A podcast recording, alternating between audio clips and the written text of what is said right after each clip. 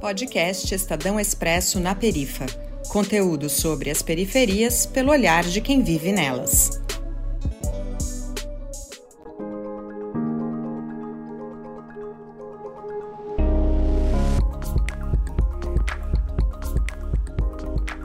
Olá, meu nome é Bruno Souza. E eu me chamo Marcos Furtado. Somos do coletivo Perifa Connection. Hoje vamos conversar com o Vitor Mihessen. Ele é mestre em economia, com publicações sobre mobilidade urbana, mercado de trabalho, pobreza e desigualdades, e ele também é coordenador executivo da Casa Fluminense. E o papo de hoje será sobre integração modal e como isso afeta as periferias. Morte, violência de gênero, desemprego e tantos outros fatores se relacionam com a qualidade da mobilidade urbana de uma cidade. No caso das periferias, espaços historicamente preteridos pelo público, a mobilidade tem um impacto ainda mais devastador. Por isso, o nosso assunto de hoje no Expresso Perifa é mobilidade nas periferias. Como você enxerga atualmente a questão da mobilidade urbana nas periferias do Brasil? E quais são as principais diferenças entre a mobilidade urbana no interior e nas capitais? É, Bruno, Marcos, um prazer estar aqui. Agradeço também o convite aí, sou fã do Perifa Connection. Prazer estar falando com vocês. A mobilidade afeta, enfim, a vida das pessoas de muitos jeitos, né? E, e, e ela é colocada como uma imposição, né, para a grande maioria de nós, principalmente pessoas de periferia. Né? É, não é uma escolha as pessoas estarem ali é, no transporte, sobretudo daquele jeito, né, com a qualidade é, baixíssima que ele tem, né, das mulheres sofrendo importunação sexual, população negra sofrendo de racismo. Então, assim, as grandes, grandes questões culturais é, da, da, nossa sociedade estão ali implicadas, né, cruzando, atravessando o nosso dia a dia, porque a gente está atravessando a cidade. E para quem é de periferia, esse, esse, atravessamento é em todas essas escalas, né? E mais um pouco por conta da distância, né? É, que a gente tem que percorrer para acessar alguma oportunidade, é, para o tempo de deslocamento né, que a gente tem. No caso do Rio de Janeiro, aqui de onde eu falo, né? Um dos maiores tempos de deslocamento do, do, do país e do mundo, né? É, por conta justamente de uma concentração de oportunidades numa área da, da, da, da cidade, da região metropolitana aqui, é, e as moradias, né, as nossas casas estão em outra é, região. Então, e o que eu tenho para falar assim desse momento da a situação do sistema é de colapso, né, assim, total. É, e a pandemia acho que exacerba isso um pouco, né, porque é, ela ela coloca uma imposição aí para quem pode, né, um protocolo vindo aí de, das organizações de saúde, enfim, é, de, do, do, distanciamento, né, do isolamento domiciliar, do distanciamento. Então, você, para um sistema que opera a partir da, da quantidade de pessoas que usam ele, né, ele é bancado assim, é o passageiro que paga o sistema, né? O passageiro, ao pagar a tarifa ali, o bilhete, ele está tá pagando todo o funcionamento do sistema.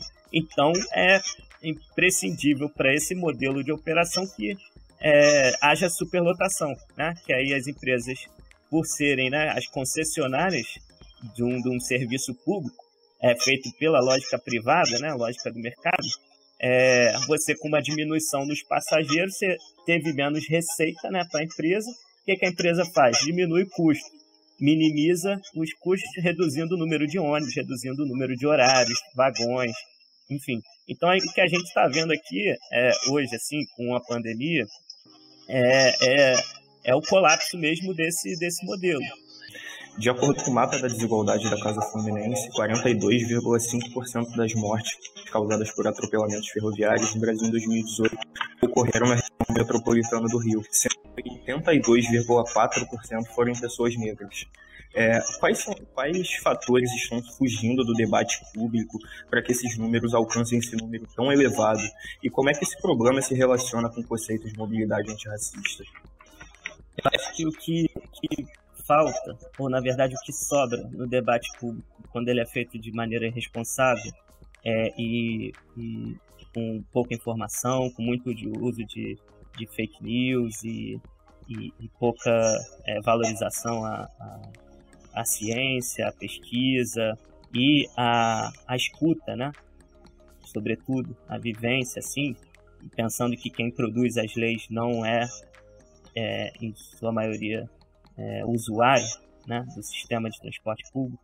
É, o que sobra nesse, nesse debate feito assim é, é achar que tudo isso é coincidência. Né? Então, quando a gente coloca um número como que Bruno narrou, né, 42%, quase a metade de todos os atropelamentos né, é, no, no, Brasil foram ocasionados no Rio de Janeiro.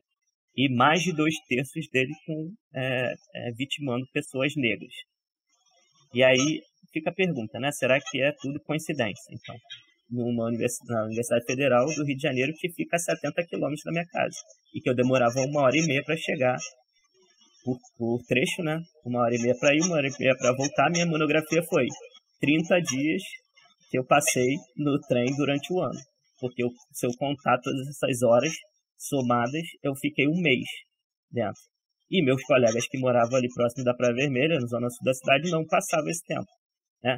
Então, de novo aqui, a desigualdade implicando ali na minha perda da primeira aula que eu dormia, ou na, na impossibilidade de estudar porque estava em pé no, no, no trem, é, de ler no, no trânsito, né? enfim, até a gente desenvolve técnicas de escrever, né? Quem gosta de falar disso é o Jesse Andarilho, que, que, que adotou ali essas técnicas de escrever no celular, escrevia também na caneta em pé, enfim, a caneta não funciona, mas, é, enfim, pra, sem, sem querer romantizar, mas para, assim, colocar exemplos, assim, do cotidiano das pessoas que mexem que, e que mostram que a mobilidade, né, altera ali é, essa percepção de mundo, por um lado, agrega em muita coisa, né?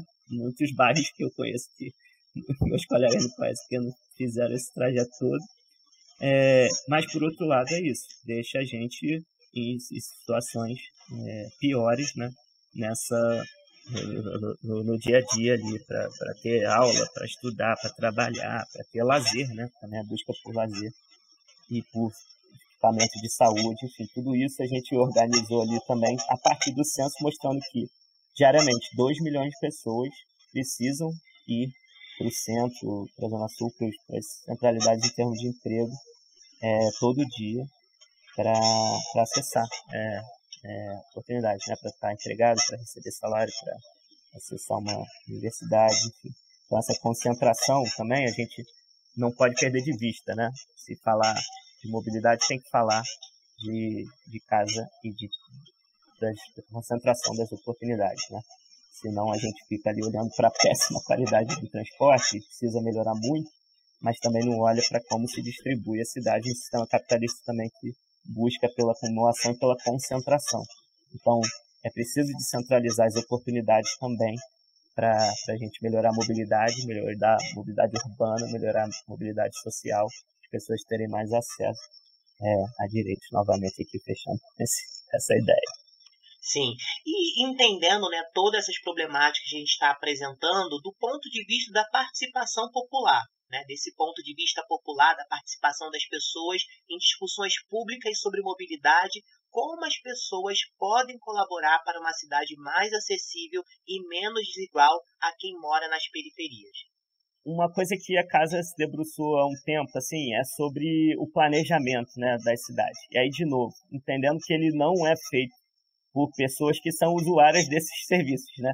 Assim, sua grande maioria, e como a gente precisa ter, é, enfim, candidaturas de pessoas periféricas, assim, com todo o, o, o a, a, a, segurança, o cuidado, né? A, o, o, perigo que é, né? Assim, se colocar nesse lugar, no, especialmente no Rio de Janeiro, é, é, pensar que esses planejamentos eles precisam ser feitos a partir de um, de um olhar é, de quem usa, né? E, e aí por isso a necessidade de ser participativo assim na sua essência, até assim é, é também de novo assim um paradoxo falar de um planejamento participativo, porque ele na regra deveria ser, né? E, e a gente mostrou ali que na região metropolitana 21 municípios, agora 22, mas na época que a gente fez o painel de monitoramento de planos, nenhum município da região metropolitana havia entregado seu plano de mobilidade.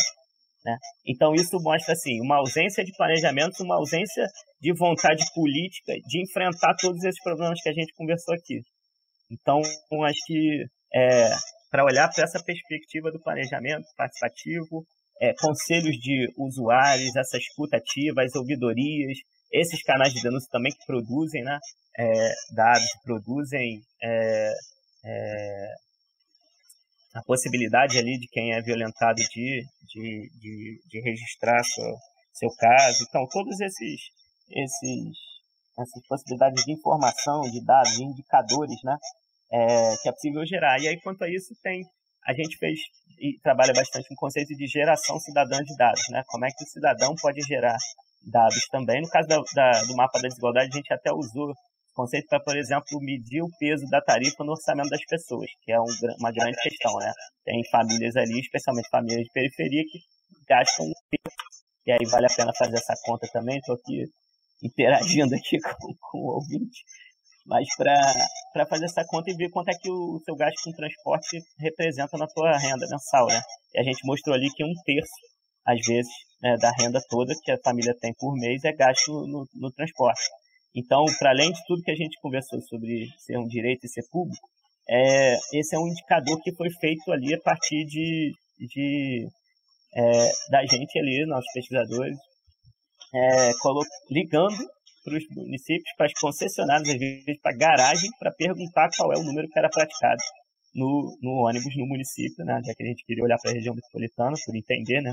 que a mobilidade é uma questão metropolitana, sobretudo para saber que tarifas eram praticadas para poder fazer essa conta aí. Então, assim, esse deu trabalho para caramba. Talvez tenha sido um dos indicadores que mais deu trabalho. Mas, por exemplo, para quem é usuário de carro, o Waze gera dados ali toda hora, né? É, a gente não tem tantos aplicativos assim bons e, e funcionais para falar, para trabalhar transporte público. A gente não tem produção de pesquisa, por exemplo, de origem e destino, como é chamada no, no setor né, de transporte para saber como é que se dá o fluxo das pessoas, para melhorar ali, para, enfim, é, o, os intervalos, diminuir, melhorar os horários e saber como é que se comporta ali um pouco é, a demanda de passageiros, né? É, para estruturar melhor, assim. Então, justamente pela lógica de ser uma lógica de, de, de mercado, e, e, não, não tem essa, essa previsão colocada assim, sobre participação popular nas decisões, né? É, as, empresas têm medo de divulgar seus dados para não sofrer com a concorrência né, do outro da outra empresa que vai operar de uma outra maneira, de modo a ter mais é, é um conflito ali, é uma, é uma, competição, né? O que deveria ser é, em prol do, do, do, cidadão, do usuário do sistema, né? Para melhor servir a partir das, das, das, demandas das pessoas, é, o que se vê, na verdade, é quem, quem de fato é, planeja e é, conduz, desenha a cidade é a lógica privada, enfim, mercantilização aí no setor de transporte, no setor imobiliário, né, que decide onde as pessoas vão morar. É, então, assim, é uma questão muito grande. Que o que tem é, acontecido nisso, assim, essas produções de dados, é, seja por aplicativo, seja aí por, é, por, por organizações, né, que pautam é, esse tema e aplicam aí suas, suas pesquisas, todo o arcabouço é, possível aí, academia, fora dela e tal, é, precisam estar né, orientadas também a, a, a, tratar o transporte como um direito social. Então, é, fica muito aquém ainda, sabe, é, Marcos, assim, é, no quesito transparência, baixíssimo. Então, como é que você vai propor um novo cálculo propor um reajuste, propor um, uma nova forma de, de, de financiar o sistema se você não tem acesso aos, aos custos desse sistema. É, como é que você vai propor uma política pública que vai é, é, remodelar um, um, uma estação, né? melhorar uma estação, se você não tem é, ali uma, uma possibilidade que os, os entes, os órgãos se reúnam a partir de conselhos, né? Alguns, algumas secretarias, né? É, alguns estados têm seus conselhos de transporte, seus observatórios né, de transporte, essa, essa galera toda que esteja dedicada a fazer é, elaborações e reflexões e sugestões de melhoria é, se, se reúnam para produzir. Então, o que a Casa Fluminense faz é meio que esse papel, né? A gente solta dados, é, organiza dados, organiza propostas, faz diagnóstico, faz propostas, provendo ali, tentando trabalhar algumas soluções possíveis para esse Rio de Janeiro. Vitor, passando aí para as últimas, né? Na verdade, para a última pergunta que, enfim, a gente tá aqui para fechar esse, esse podcast, a gente falou muito dessa questão da participação popular, né? Porque é muito importante a, a participação popular nessa articulação, né? É, política, né? Sobre mobilidade urbana. E é muito importante que as pessoas tomem conhecimento de como podem se articular e fazer valer seus direitos na esfera pública. Gostaria, você gostaria de deixar alguma mensagem nesse sentido? Olha, é, enfim, para quem estiver ouvindo, enfim, for usuário do, trans, do sistema de transporte, produza suas é, denúncias, use os canais, tem muita gente usando é, Instagram, Facebook, enfim, suas redes para denunciar. Isso acho que é muito importante, a gente às vezes né, perde a, a, a indignação, né, banaliza ali um pouco essas opressões todas, porque elas são diárias, né, e a gente, enfim, às vezes naturaliza elas, é, a gente naturaliza muitos absurdos, né? especialmente aqui no Rio de Janeiro, mas em todas as periferias. E enfim, produzir denúncia, quem tiver, enfim, a chance de estar, de estar na academia, né, de estar numa universidade, produzir também, né, é, é, reflexões, indicadores, propostas, é, para que a gente tenha aí, enfim, soluções vindas, né, das periferias, vindas dos usuários, né, para conseguir, enfim, conduzir essas, esse, esse dia a dia e se movimentar, né? É, é aquilo que, que nos move, né? Fazer aquilo que, que nos move ser é, a nossa energia ali, de fato, nossa, é, nosso esforço de reflexão e elaboração para mudar um pouco, transformar um pouco essa, essa mobilidade urbana aí.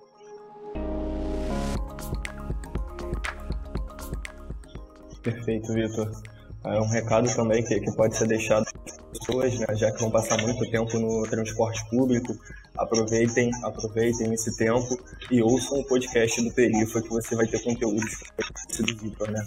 É, Vitor, muitíssimo obrigado pela sua entrevista. É, a gente sabe que a situação da mobilidade urbana, especialmente nas periferias, é muito complexa, mas que o acesso à informação pode ajudar a transformar esse cenário. Né? É, aproveitar para indicar também o site da Casa Fluminense, é, é casafluminense.org.br e para saber mais sobre esses outros conteúdos que envolvem a defesa dos direitos humanos. E você ouviu agora, acabou de ouvir o podcast do Expresso na Perifa, um projeto da 99, empresa de mobilidade e conveniência em parceria com o Estadão Blue Studio e coletivos periféricos. Saiba mais em expressonaperifa.com.br. Até a próxima!